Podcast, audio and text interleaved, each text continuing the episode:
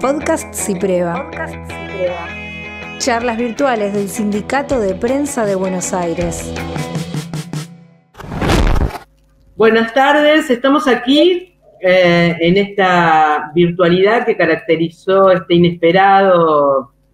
2020. Eh, Me hizo reír mucho una frase en Twitter que dice que antes de iniciar el 2021 queremos ver el tráiler, porque no sabemos lo que nos prepara. Pero lo que sí sabemos desde la Defensoría del Público es que eh, la demanda de estos talleres de género es una de las más altas desde que iniciamos nuestra gestión. Y esto es porque eh, en, esta, en esta Argentina de la marea verde, del ni una menos, del yo te creo hermana, eh, la, la perspectiva de género es eh, un sine qua non en las coberturas periodísticas. Y esto no quiere decir, por supuesto, ustedes saben, que esta perspectiva esté presente en todos los medios de comunicación, pero sí está presente en los reclamos eh, y en eh, el punto de vista de las audiencias. En la Defensoría, como ustedes saben, recibimos reclamos y consultas de las audiencias cada vez que éstas se sienten afectadas, interpeladas, invisibilizadas, eh, criminalizadas, enojadas por aquello que pasa en medio de comunicación, principalmente en radio y televisión. Y así es como eh, con muchísima frecuencia recibimos, ya sea por teléfono o a través de nuestra página web, defensadelpublico.gov.ar, reclamos de las audiencias que tienen que ver con eh, errores, a veces no malintencionados, eh, ni, que tengan su origen eh, en, una adhesión al patriarcado, sino que tienen que ver con esas decenas eh, y, siglos también, decenas de años y siglos también, en los que venimos escuchando puntos de vista que vulneran derechos. Entonces, en los medios de comunicación muchas veces se, se, visualizan, se perciben estos enfoques erróneos. Eh, también es verdad que desde las redes sociales, desde las distintas plataformas digitales, que también tienen su lado oscuro, estamos eh, percibiendo que hay una capacidad de reacción de las audiencias, sobre todo de los pibes más jóvenes, que corrigen muchas veces estas coberturas incorrectas corrigiendo el título, modificándolo o interviniendo una foto, etcétera, etcétera. Eh, yo eh, celebro que uno de los primeros reclamos que hemos tenido en la Defensoría del Público en esta gestión haya sido uno relacionado con la violencia em, eh, política por razones de género en los medios de comunicación. Eso que va de lo más brutal, que generalmente se ve en las redes sociales, eh, cuando una mujer o una persona trans participa en política y hace sentir su voz autorizada y entonces le dicen trola, loca, ignorante, eh, cuestionan sus, eh, su capacidad de maternar, sus presuntos consumos problemáticos. nosotros llegamos a la conclusión, después de dos jornadas en las que algunos afiliados de, afiliadas de, de CIPREVA participaron, como por ejemplo eh, Silvia Martínez Casina, de que el precio a participar en política, elevar nuestra voz para opinar de esos temas eh, tradicionalmente eh, atribuidos como saber a los varones, como son política y economía, el precio de esa participación no puede ser nuestra dignidad. Y así es como mañana lanzamos, con motivo de que se celebra el, el día eh, de, la lucha de, la violencia contra, las, contra la violencia contra las mujeres, eh, las, recomendaciones para el tratamiento eh, en los medios de, la, de esta violencia política que tanto mal le hace a la democracia. Porque cuando se ataca a, una mujer que participa en política o que habla sobre política en un medio de comunicación, se está disuadiendo, se está tratando de disciplinar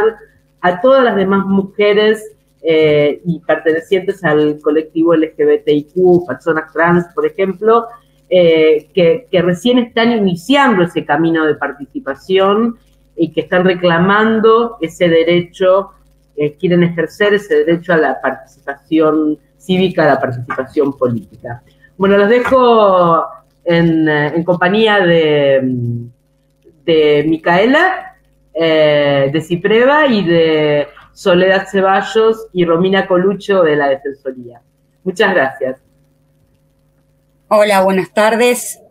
Eh, nosotras también, nosotras desde el CIPREVA, eh, estamos felices de participar en este ámbito de formación eh, y generamos estos espacios porque queremos construir, estamos construyendo un sindicato con perspectiva de género que no reproduzca esa lógica patriarcal y esos estereotipos de los que hablaba Miriam recién. Eh, queremos un sindicato fuerte porque sabemos que estamos en una actividad que si bien desarrolla en muchos casos, eh, se desarrolla en medios autogestivos, en medios cooperativos, eh, también trabajamos en medios hegemónicos, en esos donde las audiencias reclaman, como decía Miriam recién. Y mm, sabemos que en esos medios hay un discurso que reproduce lógicas que queremos combatir, eh, donde no vemos a todas las clases, donde no escuchamos todas las tonadas que tiene nuestro país, no leemos de derechos laborales conquistados por, por la organización, por ejemplo. Entonces, ese discurso hegemónico que tienen los grandes medios, donde muchos de nosotros trabajamos, eh, queremos que es de exclusión. Y es muy peligroso esto. Y nos parece importante estar en estos ámbitos porque es ese discurso el que forja de alguna manera la cultura eh, de nuestro pueblo.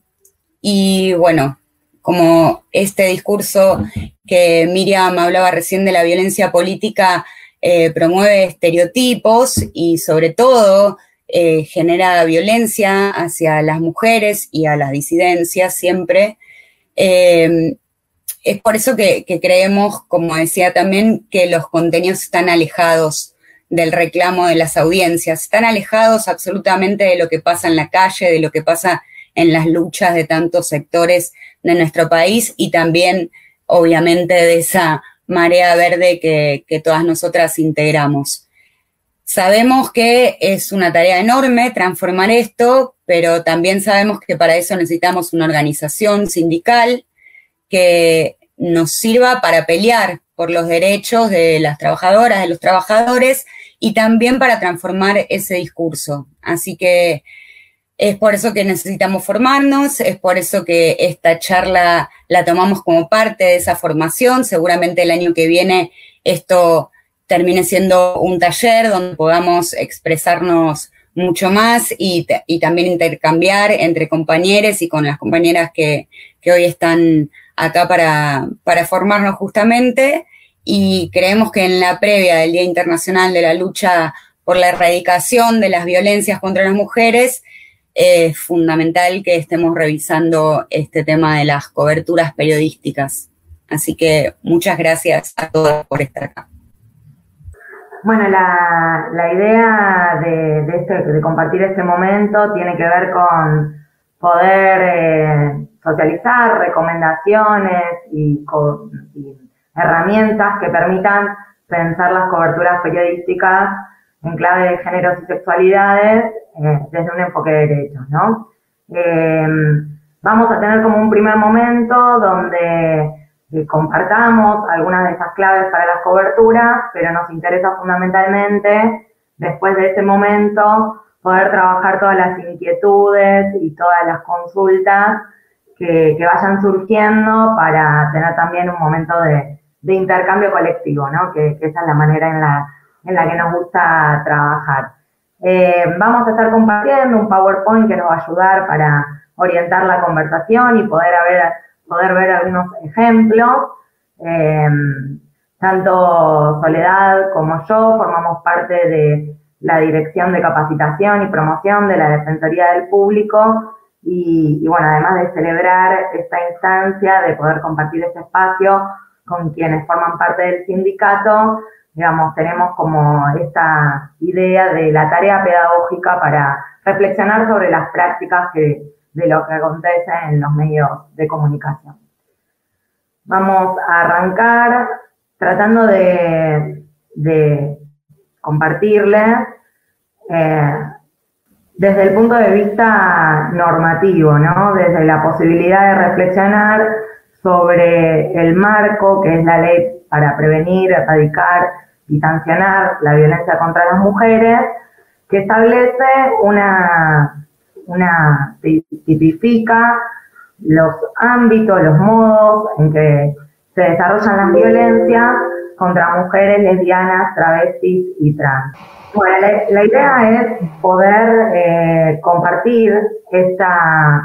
estas diapositivas que nos permiten analizar casos y ejemplos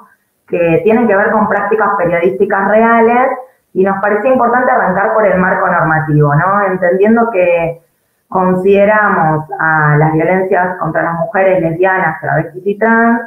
como una problemática social que vulnera los derechos humanos, ¿no? Eh, y entendiendo que, que, que esas violencias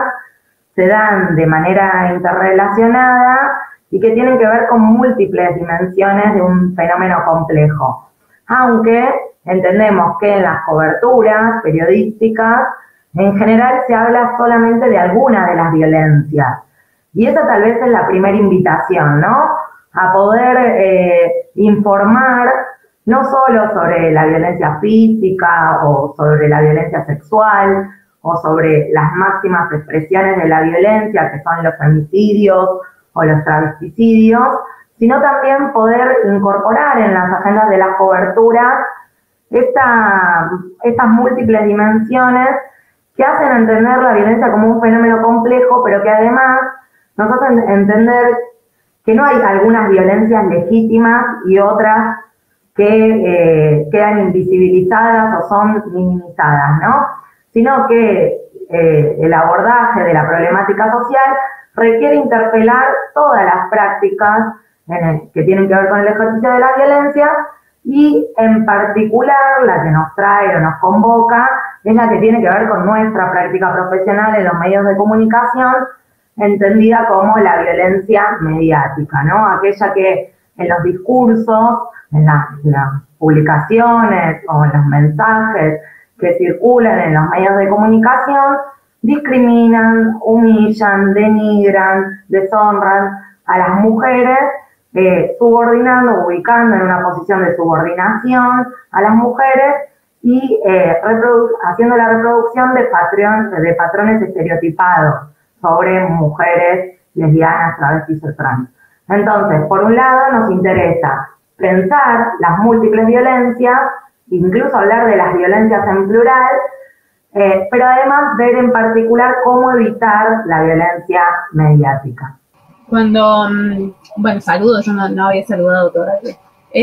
cuando, cuando recién Romy plantea la posibilidad y la necesidad de ir recorriendo en este, en este rato que estaremos compartiendo eh, las recomendaciones que se han construido desde la Defensoría del Público con organizaciones respecto a los abordajes responsables de las violencias contra las mujeres, uno de los de las recomendaciones que, que, es de gran importancia poder tener en cuenta tiene que ver con la protección de la intimidad y la dignidad de las personas, de las personas que están siendo eh, partícipes de ese, de ese hecho de violencia, ¿no? cuando desde nuestros medios nos enfrentamos a una situación, a un caso eh, que incluya violencia contra las mujeres, es recomendable siempre tener en cuenta algunas herramientas que nos van a permitir evitar su, eh, su, su, revictimización, su identificación para poder justamente proteger esa dignidad, esa intimidad. Y a la vez también poner en la atención, poner el foco de atención en eh, aquellas noticias que involucran a niños, niños y adolescentes porque estamos, eh, necesitamos poner en, evidencia que estamos ante un marco legal que habla del interés superior de los derechos de esas niñas, de esos niños y de esos adolescentes. ¿Cuáles podrían ser algunos de esos recursos que nos permitirían evitar la revictimización y poder proteger la intimidad y la dignidad de esas personas protagonistas del, derecho de violencia, de violencia de género, eh, ahí ven en las dos primeras imágenes eh, dos recursos que se utilizaron en dos medios de comunicación, en dos canales de televisión específicamente, en los que recurrieron a, por ejemplo, blurear la cara de una adolescente que estaba eh, dando testimonio de una situación de violencia sexual. Y en la segunda imagen nos encontramos con una mujer víctima de violencia de género que está de espaldas a la cámara, que no se le ve el rostro eh, y que esos eh, serían recursos que nos facilitarían justamente poder mm, proteger esa intimidad y esa dignidad. ¿Qué otros recursos podríamos tener? podemos eh, nombrar a la víctima de violencia con otro nombre. Por lo general, en, algunos ejemplos de, prensa gráfica solemos encontrarnos con este recurso e incluso se aclara en la nota que el, nombre no es el nombre real, sino que justamente se está protegiendo a la víctima. Se puede utilizar un filtro en la voz de la mujer eh, cuando estamos haciendo radio para poder eh, justamente evitar su identificación. Y una vez más, insistir en la necesidad de prestar mucha atención cuando hay niñas, niños y adolescentes siendo protagonistas de estas noticias. Es fundamental poner el foco en cuidar a la persona y evitar su revictimización. Después vamos a, verlo más hacia, más hacia adelante con otras herramientas justamente para, para evitar estas situaciones. A la vez, después tenemos otras dos imágenes ahí en, el, en, el, Power, las ven a, su derecha, para que podamos revisar algunos recursos que a veces se utilizan en los medios de comunicación y que nos facilitarían, no a nosotras o a nosotros, eh, sino a, a, nuestras audiencias, em, que irían como a contramano de esta necesidad de proteger la intimidad y la dignidad de la persona que está haciendo em, foco de la noticia. En la imagen donde hay una, cita textual, es tomada también de un noticiero en el que eh, se puso al aire el sonido y estaba escrito también eh, el testimonio de una niña eh, abusada sexualmente por su papá y que en un programa, en un noticiero, utilizaron el sonido, el audio de la cámara Gesell como herramienta que se utiliza en el ámbito judicial para ponerla al aire y para poder eh, dar cuenta de la noticia. Ahí estamos eh, recayendo en una falencia de eh, violar la intimidad de esa niña, poniendo su voz al aire, poniendo su testimonio al aire y perdiendo de vista también la necesidad de poder entender a las violencias de género como una problemática social que vulnera los derechos humanos. Y a la vez, la, última imagen que encontramos a la derecha tiene que ver con los modos en los que se identifica indirectamente a las víctimas, porque podemos tomar todos los recaudos a la hora de blurear una cara, poner de espaldas a, la víctima, distorsionar su voz, pero eh, en el afán de poder contar la noticia, de construir esa noticia, estamos en la puerta de la casa de la víctima, estamos haciendo un paneo sobre la fachada de su casa, eh, vamos a hablar con una vecina, con un vecino sin tomar estos recaudos y eso haría que, en definitiva, estemos identificando de manera indirecta a esa víctima de violencia. Necesitamos también poder poner el foco que ante esta necesidad de proteger la intimidad y la dignidad de la persona, esos recursos que a veces son los que se utilizan en algunos medios de comunicación, necesitamos evitarlos porque eso nos haría estar identificando aún de manera indirecta a la víctima.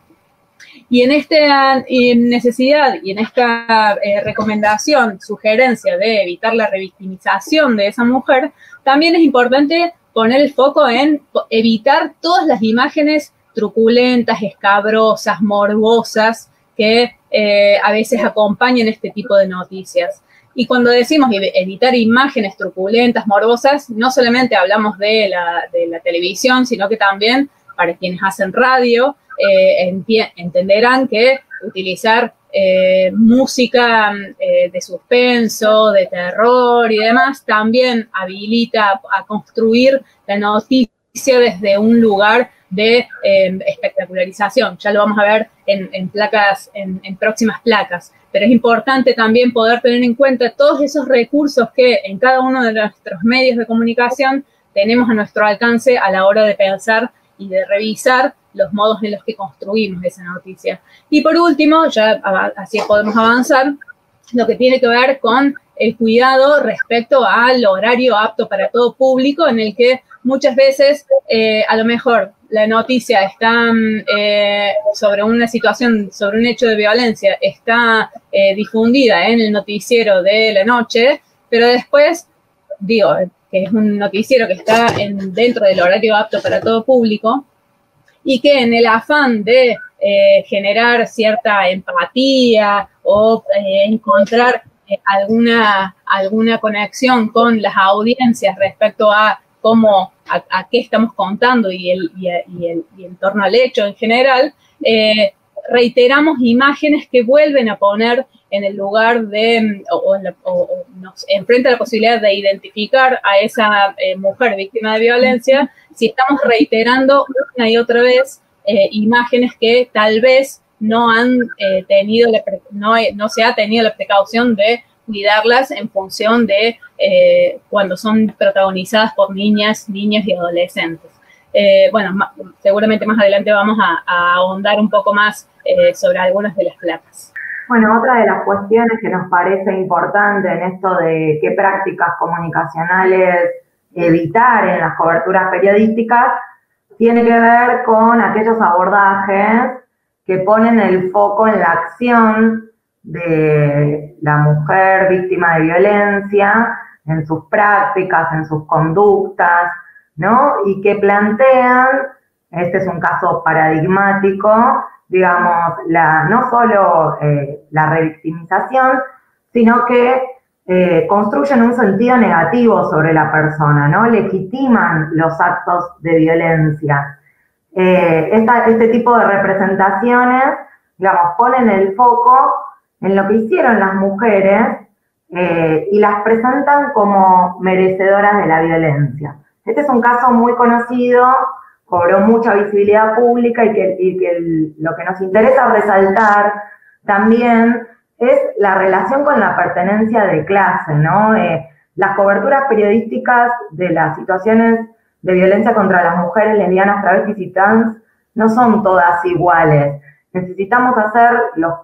y pensar cómo se construyen o cómo se configuran en función de las razones vinculadas a, género, pero también las cuestiones vinculadas a las clases sociales a las que pertenecen, a las nacionalidades, etnias, edades, digamos, porque en ese cruce interseccional, con ese abordaje de las múltiples opresiones, vemos que las coberturas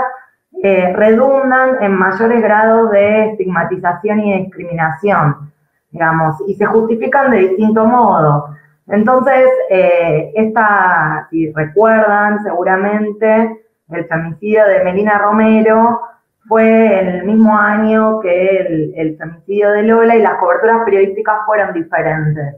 Y en esa clave hay una diferencia de clase social de pertenencia de estas jóvenes de estas mujeres adolescentes víctimas de femicidio, ¿no? Eh, acá hay un claro proceso de estigmatización y, sobre todo una construcción de un juicio moral sobre sus prácticas, sus hábitos, sus elecciones, que tienen que ver con eh, su vida privada, ¿no? que no debería ser ni siquiera tematizada. Y aquí es donde nos corremos eh, de esta idea que mencionábamos al principio de la problemática social. Claramente, ahondar en, las prácticas de quien fue víctima de femicidio no tiene que ver con un abordaje de derechos humanos, sino de responsabilizar a la mujer como merecedora de violencia. Pero también vemos que si bien este es un caso paradigmático, que no es solo por el título, sino también que tiene que ver con el copete, que tiene que ver con la construcción de la imagen, es decir, los distintos elementos se retroalimentan en la construcción de sentido y en esta connotación que la culpabiliza, también se van construyendo modos a veces menos explícitos que eh, también nos interesa problematizar y poder reflexionar en conjunto, ¿no? Em, estas son todas citas hechas por profesionales de la comunicación, son citas reales y que tienen distintas maneras de construir esta justificación de la violencia, que validan la acción de la violencia y que también naturalizan las violencias. Y nos interesa mucho pensar en los enfoques, en el punto de vista del que se plantean estas cuestiones. Em, al momento de informar sobre una situación de abuso, una, una pregunta que era, si se quiere, un recurso retórico vinculado a, las audiencias, de que planteaba, ¿es posible estar vestida sexy a la una de la madrugada? Bueno, esto no solo hace énfasis en,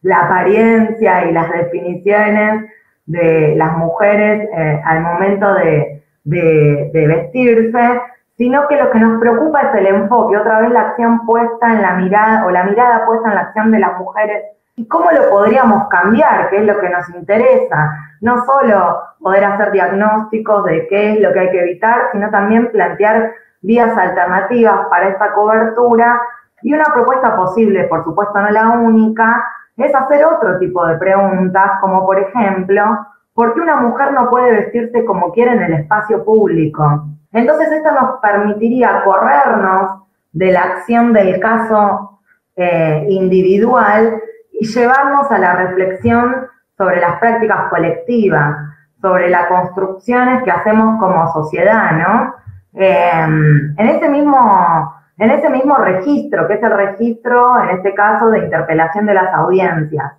Las otras son preguntas que se le hicieron directamente a una víctima, a una mujer en situación de violencia. ¿Qué hiciste mal? ¿En qué te equivocaste? ¿Hiciste algo? ¿Lo enfrentabas a él? Bueno, acá estas preguntas, en la propia formulación de, del interrogante, la construyen como responsable de lo que le sucedió, eh, como que no tomó precauciones para evitar que eso suceda o que fue descuidada, ¿no? Entonces, eh,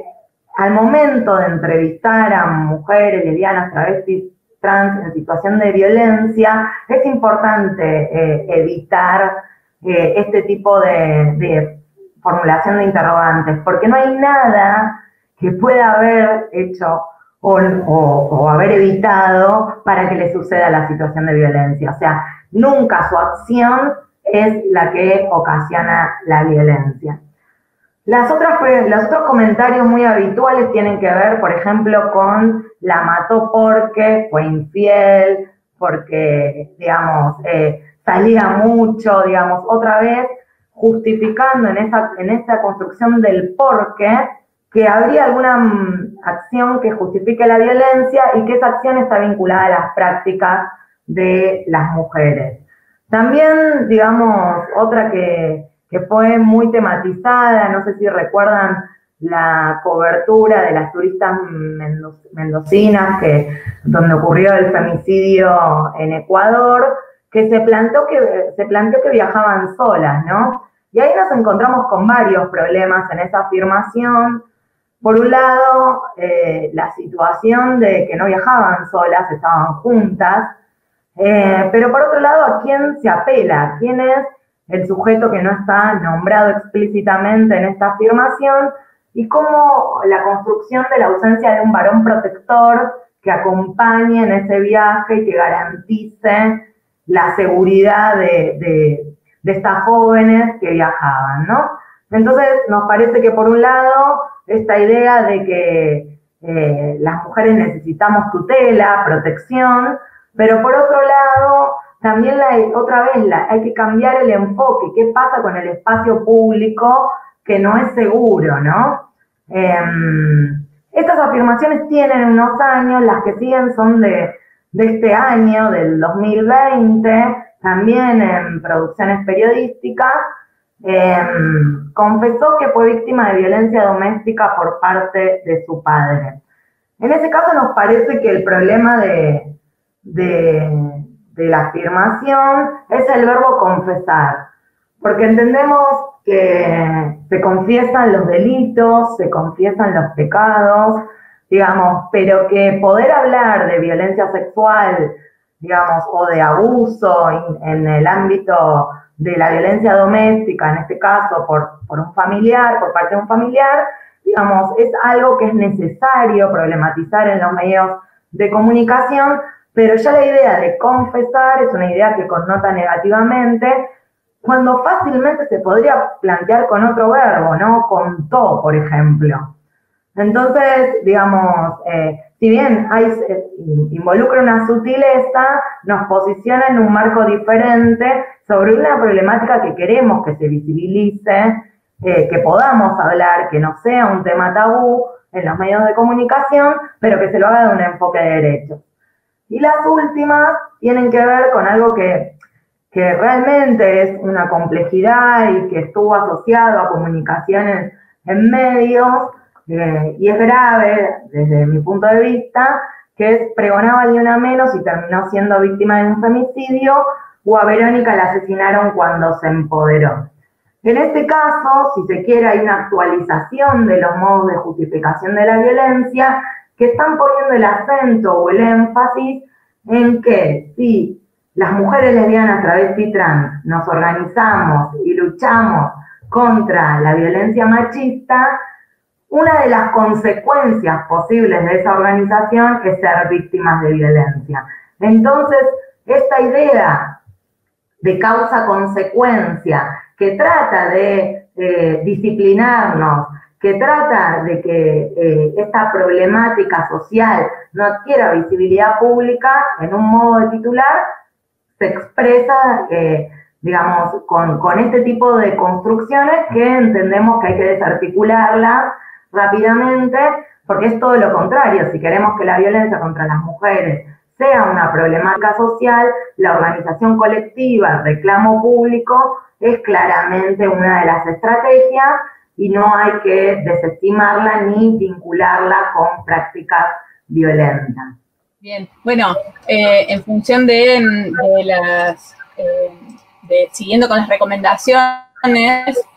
la, siguiente recomendación que nos interesaba poder eh, revisar y repensar para poder tener en cuenta a la hora de abordar nuestras, nuestras eh, construcciones de la noticia y siempre teniendo en cuenta eh, esto que venimos diciendo en, las, distintas placas anteriores, lo que tiene que ver con poder dimensionar a la violencia contra a las violencias contra las mujeres y las diversidades como una problemática social, es necesario poder eh, tener en cuenta que a la hora de construir la noticia necesitamos también evitar cierta espectacularización y hasta ficcionalización que se hace respecto a, las violencias de género, a estos hechos en particular. Y uno de los modos en los que eh, muchas veces se espectaculariza a, las situaciones de violencia, a los hechos de violencia, estas noticias en relación a las violencias de género, tiene que ver con eh, todas aquellas herramientas que parece que sumarían a la construcción de la noticia en torno a lo sucedido y eh, a dar el detalle minucioso y escabroso respecto a qué sucedió. Si bien hay prácticas que, mm, en, el andar y en, todos estos años se ha ido modificando, se ha ido transformando en relación a, esos abordajes, de hecho, los, modos en los que nos referimos a eh, los femicidios que históricamente respondían a aquella, aquella noción de los crímenes pasionales dejaron de suceder, eh, dejaron de titularse de ese modo, dejaron de abordarse de ese modo, aún nos encontramos con algunos ejemplos sueltos por allí, pero a lo que voy es que más allá de que hay ciertas transformaciones que, vemos en evidencia,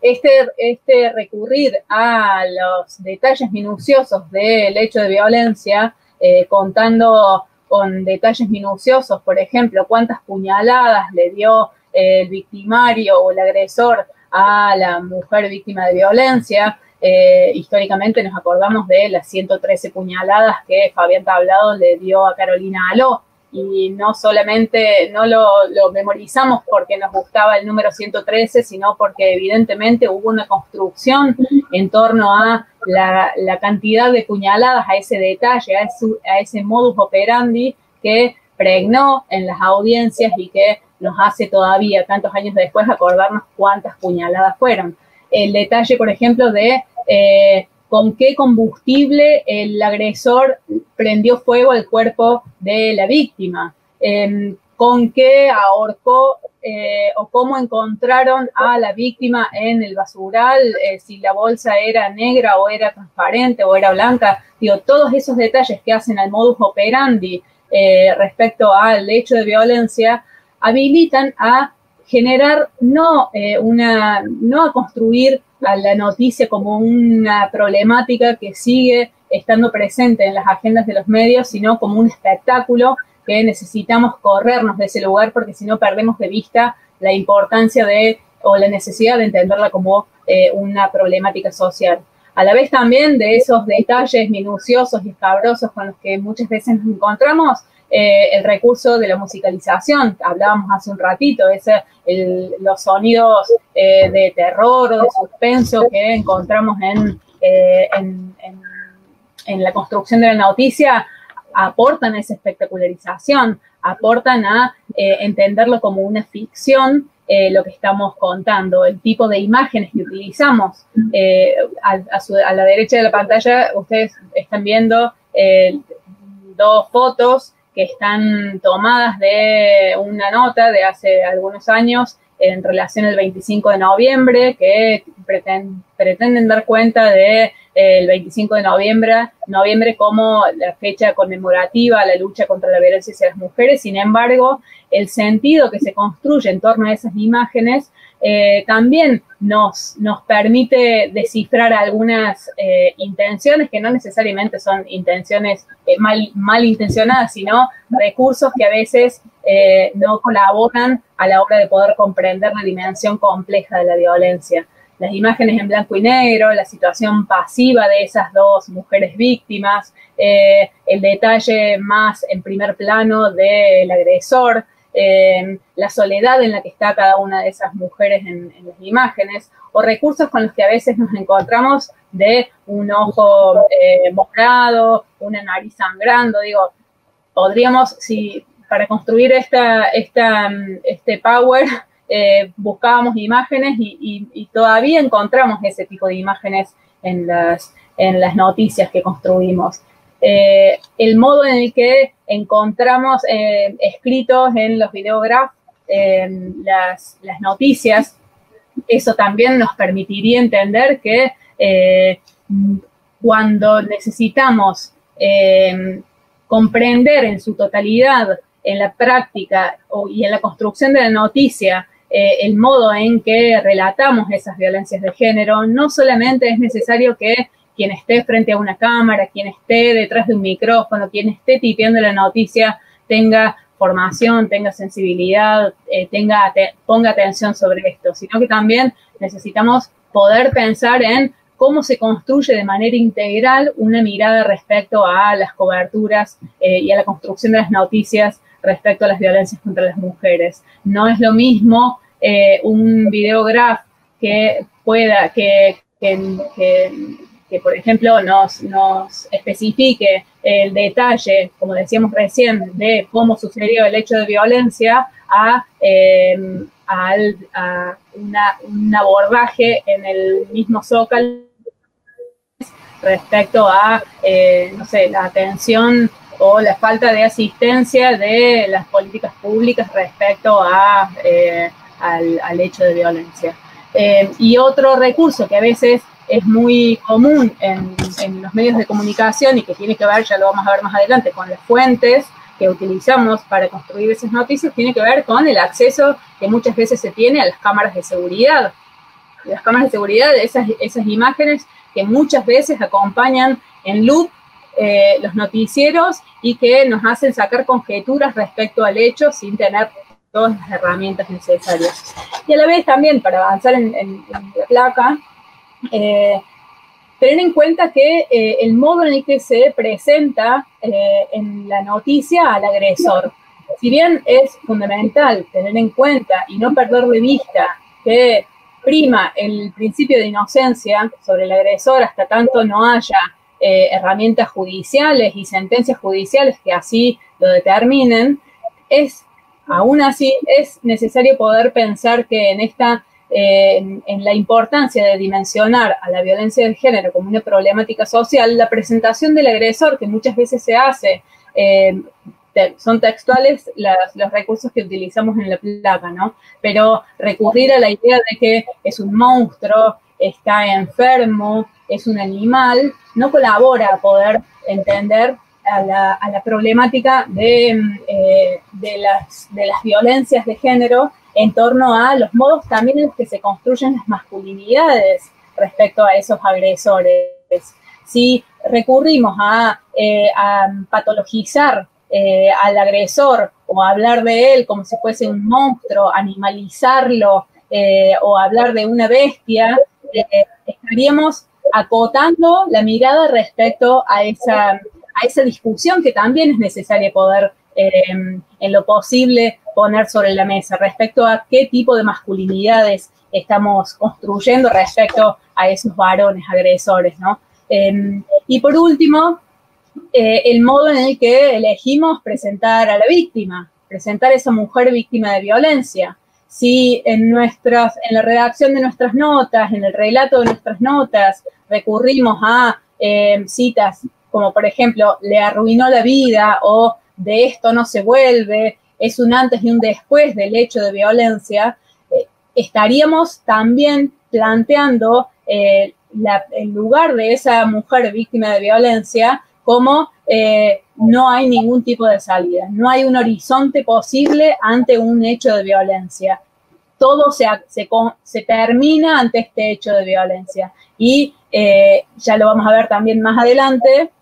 Ay, parece que esta tuviese como mil placas más, pero sí lo vamos a, abordar un, poquito más adelante, pero también es, necesario poder pensar en los modos en los que elegimos eh, mostrar a esas, a esas víctimas de violencia. Si acotamos la mirada a, em, la noción de eh, todo termina en el hecho de violencia y no hay un horizonte posible, no hay salida, no hay recursos, no estaríamos aportando a poder eh, dimensionar eh, a, la problemática como un hecho que, eh, del que se puede salir, del que hay herramientas para salir y también es necesario eh, recurrir a esas, esas herramientas para poder salir. ¿sí? Sí, y continuando, digamos, fíjense estas imágenes en blanco y negro, como yo le describía, de una actitud pasiva, ¿qué pasa si en nuestras coberturas planteamos, ilustramos, digamos, las situaciones de violencia con esta propuesta de imágenes, donde hay organización colectiva, donde el espacio público eh, está ocupado, donde se reclama y se lucha contra la violencia, ¿no? Ya las coberturas nos permitirían salir del caso individual, aislado del ámbito privado, a la reflexión sobre la problemática social desde un nuevo lugar, ¿no? Eh, en esto de cómo pensar alternativas. Sabemos que en una, ya sea en un portal o en un medio gráfico o incluso en el audiovisual necesitamos tener imágenes. Bueno, ¿cómo pensamos en otro tipo de imágenes que den cuenta de, de esa lucha colectiva? Y la otra cuestión muy relevante en las coberturas es, por un lado, utilizar los términos con propiedad, digamos, no, no generar confusiones eh, en las audiencias, siempre pensando que del otro lado hay alguien que nos lee, nos escucha, nos mira, que eh,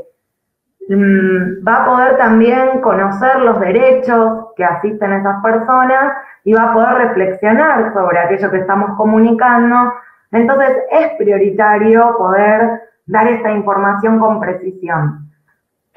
Cuando hablamos de los femicidios, los travesticidios y los transfemicidios, nos referimos a las máximas expresiones de las violencias en el caso de los femicidios contra las mujeres y en el caso de los travesticidios contra las travestis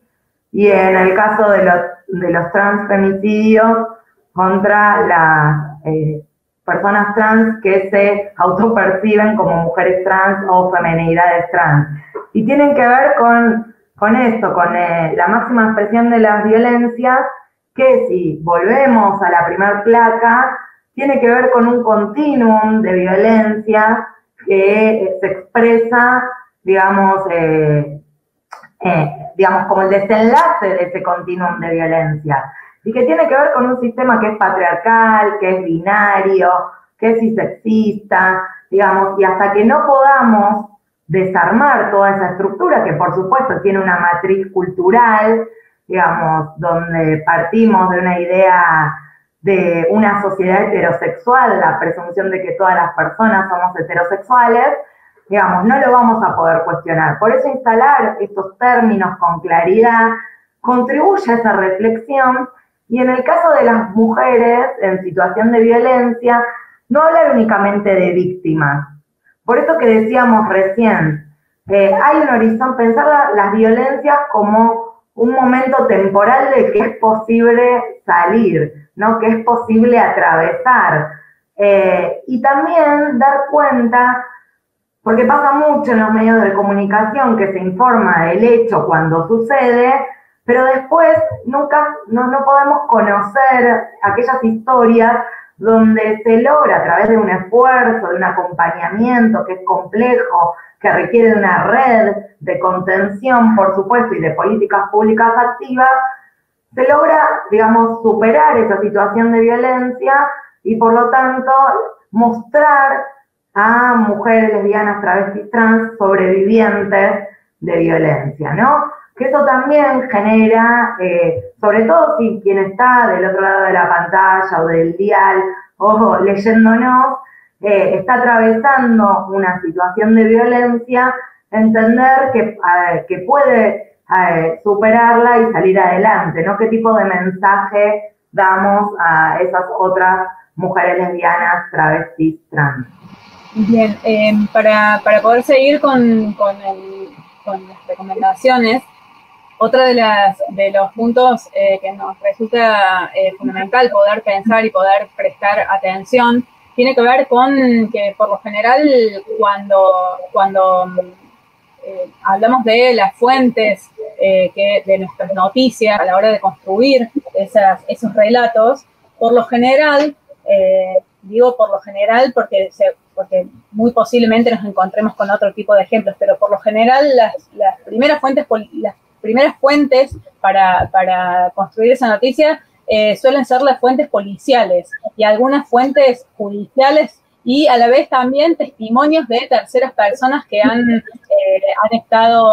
eh, o son eh, testigos del hecho de violencia o son el recurso que tenemos a mano para poder completar la información cuando estamos al aire en el noticiero, por ejemplo. Ahí necesitamos o siempre es recomendable poder recurrir a otro tipo de fuentes, a poder diversificarlas, a poder chequearlas, eh, poder chequear cada uno de esos, de esos datos que se nos brinda para poder construir de manera integral esa, esa información, esa noticia. Y en este recurrir y a otras fuentes y, diversificarlas, eh, siempre es recomendable tener eh, actualizada la agenda. Eh, ya sabemos que la agenda en papel, a veces hay gente que todavía la tiene, a la agenda en papel, pero actualizar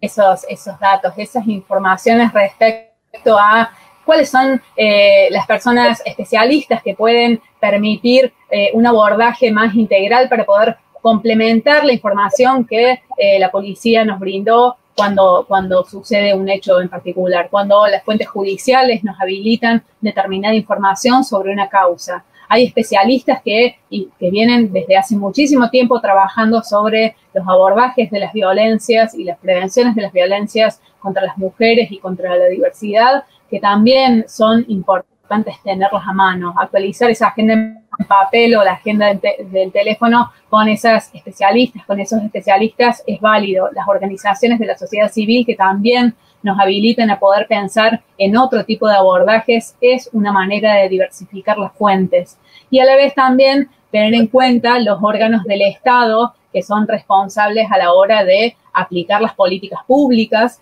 en torno a, las, a este marco legal que, sobre el que venimos hablando. muchas veces las universidades también son productoras de información, de relevamientos, de observatorios que nos permiten también eh, pensar en,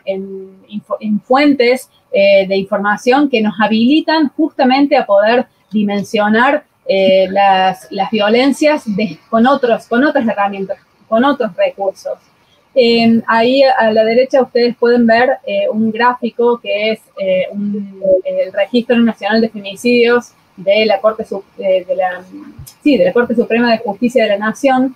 de 2019, eh, entendiendo eh, como un, un ejemplo eh, para poder pensar en con qué otros recursos podemos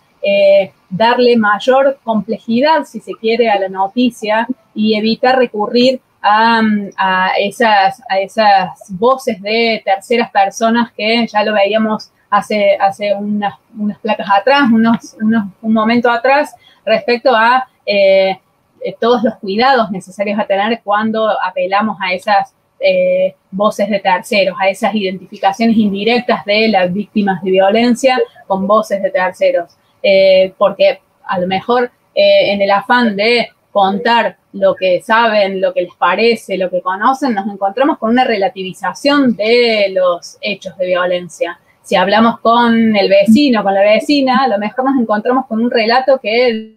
diga, pero si era tan amable, cada vez que se iba a trabajar me saludaba, si es muy simpático. Yo, a mí no me parece que eh, pudiera haber sido el que hizo tal o cual cosa. Bueno, esas herramientas, no estamos planteando no eh, invisibilizar esas voces, esos testimonios, pero sí tener todos los cuidados necesarios a la hora de poder pensar en abordajes que permitan entender la complejidad de esta problemática que vulnera los derechos humanos. Les decía recién de los datos de femicidios directos de 2019, que es del Registro Nacional de Femicidios de la Corte Suprema de Justicia, eh, nos encontramos con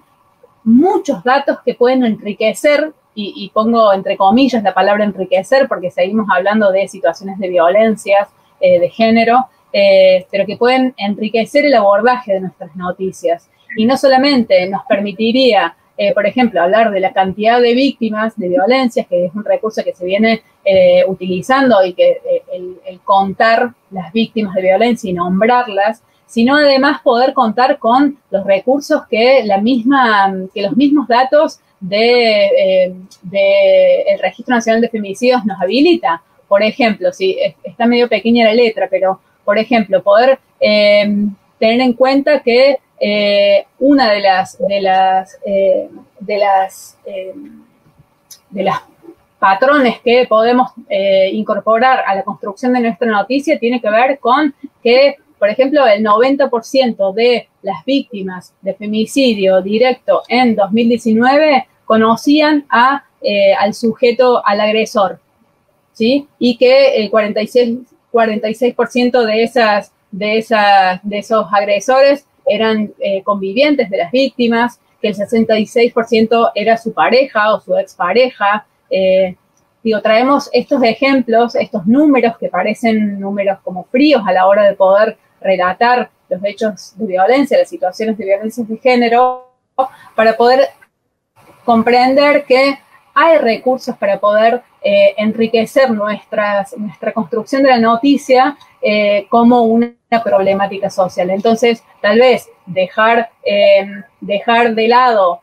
o, recomendar eh, no ahondar en los detalles finitos sobre el modus operandi de un hecho de violencia, pero sí, por ejemplo, recurrir a este otro tipo de información que complementa eh, y que, complementa esa noticia y que además nos permite dimensionar toda su complejidad. A la vez, también eh, lo, venimos diciendo,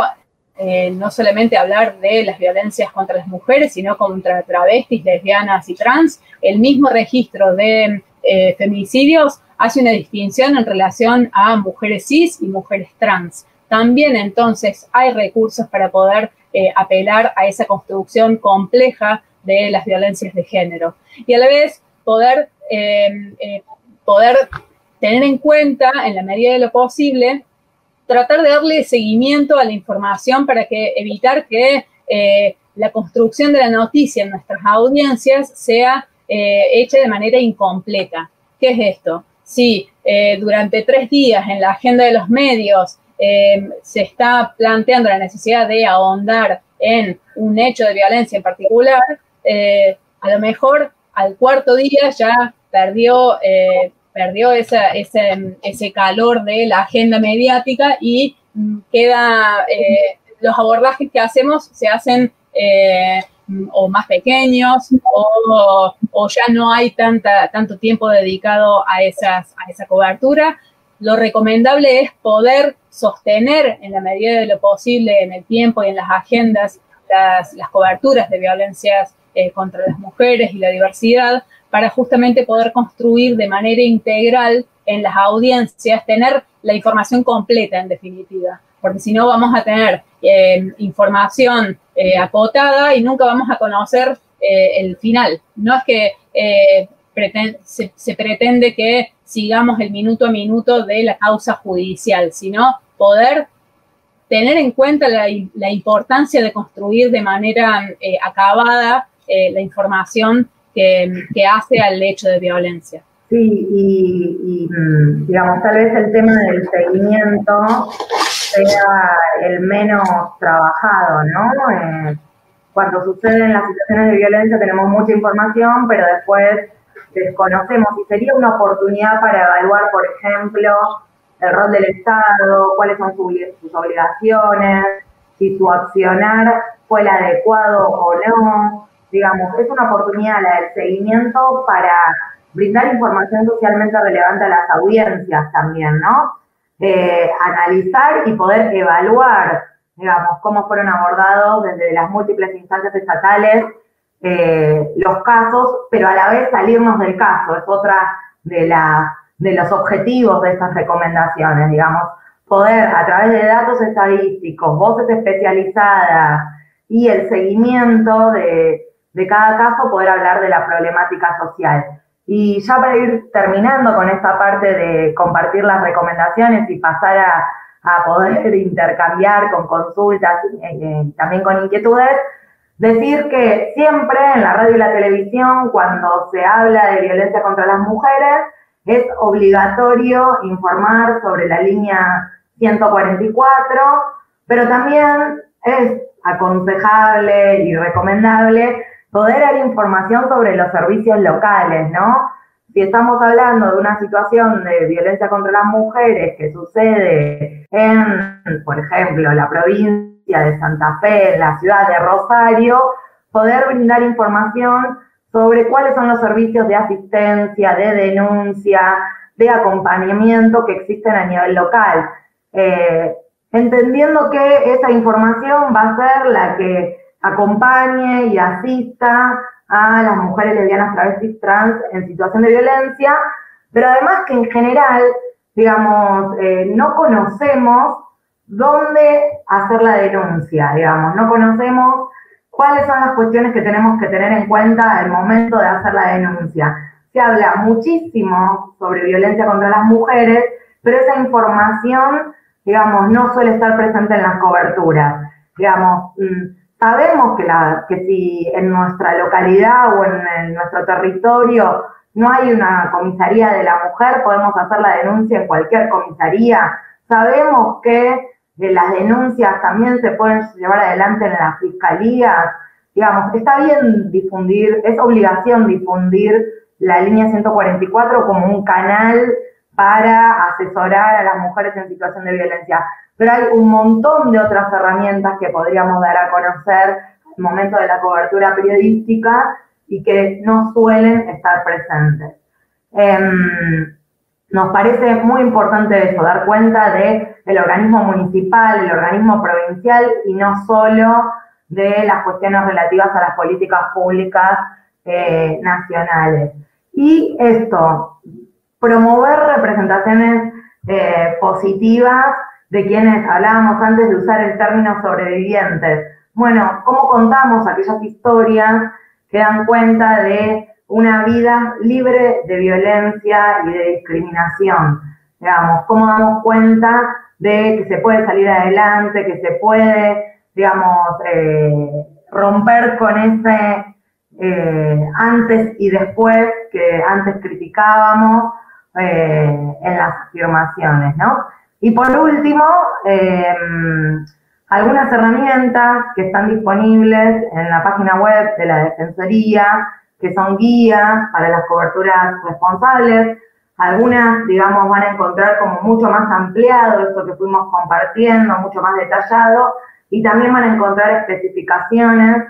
Eh, hay una que es de este año, que es la de violencia sexual contra niñas, niños y adolescentes e interrupción legal del embarazo, son recomendaciones que están en PDF en la página web de la Defensoría, que es www.defensadelpublico.gov.ar. Las guías son más extensas, tienen como un desarrollo más profundo, pero digo, lo que intentan ser es herramientas que acompañen eh, las coberturas periodísticas, si tenemos una duda, saber a dónde podemos recurrir para incorporar esas perspectivas de derechos en la práctica cotidiana. En principio eso, ahora estamos atentas a las consultas sobre lo que fuimos compartiendo o sobre otras cuestiones vinculadas a las coberturas periodísticas en clave de... Ah, sí, las estamos viendo acá, Eliana, preguntan una pregunta respecto a los modos de decir, cuál es la diferencia entre varón, masculinidades y hombres. Eh, en principio, cuando hablamos de masculinidades, Eliana, estamos entendiendo que hay un plural, ¿no? Y por lo tanto que hay diversos modos de ejercer, sentir y llevar adelante las masculinidades, ¿no? Y en ese sentido, digamos, eh, entendemos que hay una masculinidad hegemónica, que es la del varón blanco, heterosexual, proveedor, digamos, eh, de clase acomodada, protector, eh, pero que hay una serie de, masculinidades que están invisibilizadas o son estigmatizadas, ¿no? Y entonces, por ejemplo, cuando hablamos de eh, masculinidades trans, trans masculinidades, varones trans, digamos, en general cuando decimos varón, o cuando decimos hombre, en nuestra, en nuestra cabeza, criada y educada en este sistema, en esta matriz cultural, no nos viene la imagen de un varón trans o de las trans masculinidades. Entonces, utilizar este, este tipo de términos en plural viene a justamente interrogarnos y a plantear que hay esto, diversas maneras de sentir, vivir y ejercer la masculinidad. Eh, también, digamos, eh, cuando pensamos en las masculinidades, la hegemónica eh, sanciona la, a gays, maricas, digamos, u otros ejercicios de las orientaciones sexuales, porque la única viable y legítima y válida en un sistema binario y en un sistema heterosexual, digamos, es la del varón blanco y proveedor. Entonces, eh, el desafío de construir masculinidades plurales y también la de, denunciar estos privilegios de la masculinidad hegemónica.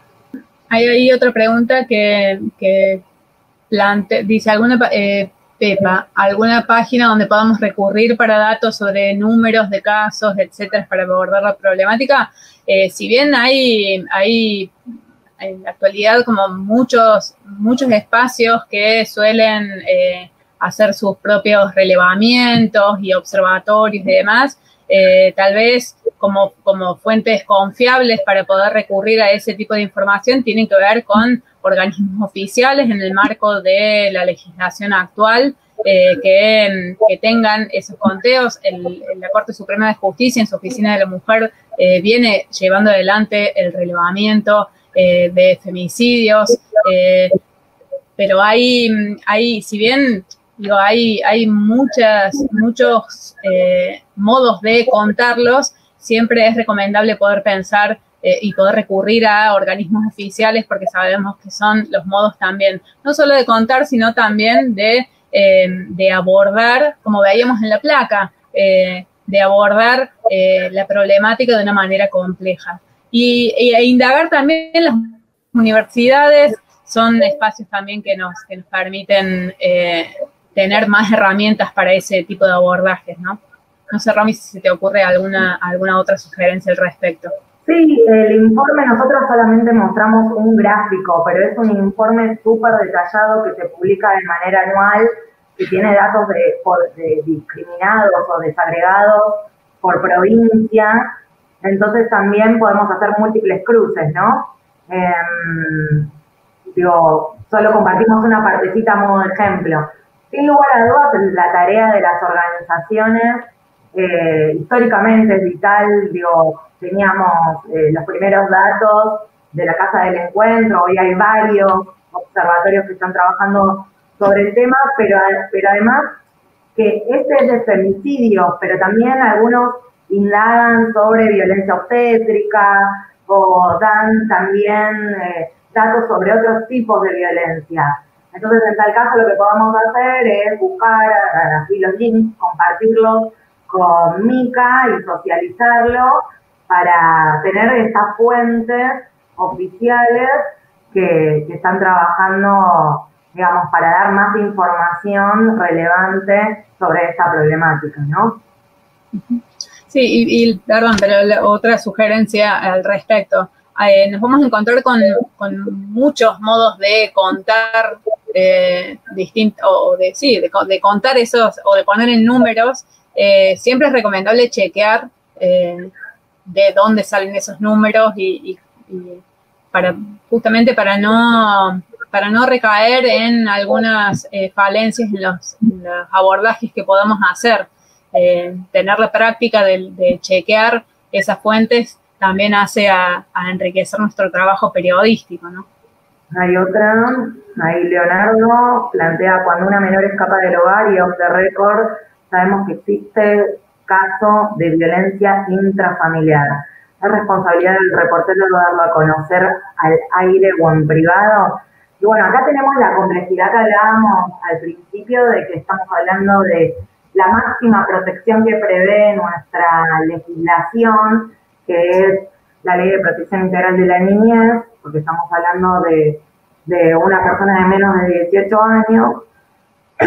y si la informa, o sea, acá eh, va a depender siempre, decimos, del texto en su contexto, ¿no? De qué información tenemos, cómo se está dando el marco de la intervención, digamos, aparece mucho cuando, por ejemplo, hay un una situación de, un niño, niña, adolescente que está extraviado, esa es una situación diferente a la que está planteando Leonardo, ¿no? Cuando hay una persona extraviada, la sugerencia es dar cuenta de su imagen y demás para contribuir a la búsqueda. Si tenemos alguna información que, que, refiere a que eh, esa situación tiene que ver con violencia en el espacio intrafamiliar, lo que diríamos violencia doméstica, no porque sucede en la casa, sino porque está asociado a los vínculos con familiares, digamos, eh, hay que ver cuánto nuestra cobertura periodística contribuye a el caso o cuánto contribuye a eh, revictimizar a esa niña, niño, adolescente. Y en ese sentido, muchas veces digamos, está bueno dialogar con las instituciones intervenientes, que ya sean defensorías o fiscalías, para entender, hacemos esa pregunta, ¿en qué estado está la situación para ver si vamos a revictimizar o no a, a esa niña? Porque en ese momento donde todavía no tenemos claridad de cuál es el paradero, digamos, pero entendemos que extraoficialmente hay una información que tiene que ver con eh, la vulneración de derechos por parte del núcleo familiar, a priori podría ser contraproducente dar esa información. Digamos, por eso ese link con los organismos estatales que van a estar actuando en la búsqueda, que no sabemos y cuál, cuál es la situación, es como, sería como la recomendación, teniendo esa poca información, ¿no? De contexto. No, espero haber contestado la pregunta. Yo quería agradecerles a Soledad y a Romina. La verdad es que son herramientas que nos sirven todos los días, todo lo que plantearon acá y lo que creemos que podemos seguir profundizando seguramente eh, el año que viene en algún taller que hagamos. donde pueda haber mucho más intercambio y que, sea presencial, ojalá. Y bueno, a los trabajadores de prensa que estuvieron eh, escuchando y participando también, eh, no tendremos los medios de producción, pero tenemos la producción de los medios. Así que organicémonos y formémonos en instancias como esta, que seguramente vamos a tener todos los fundamentos para transformar el discurso violento de las empresas que obviamente excede el género, pero empieza por ahí muchas veces. Así que que se afilen al CIPREVA y a los sindicatos de prensa de la FACPREN.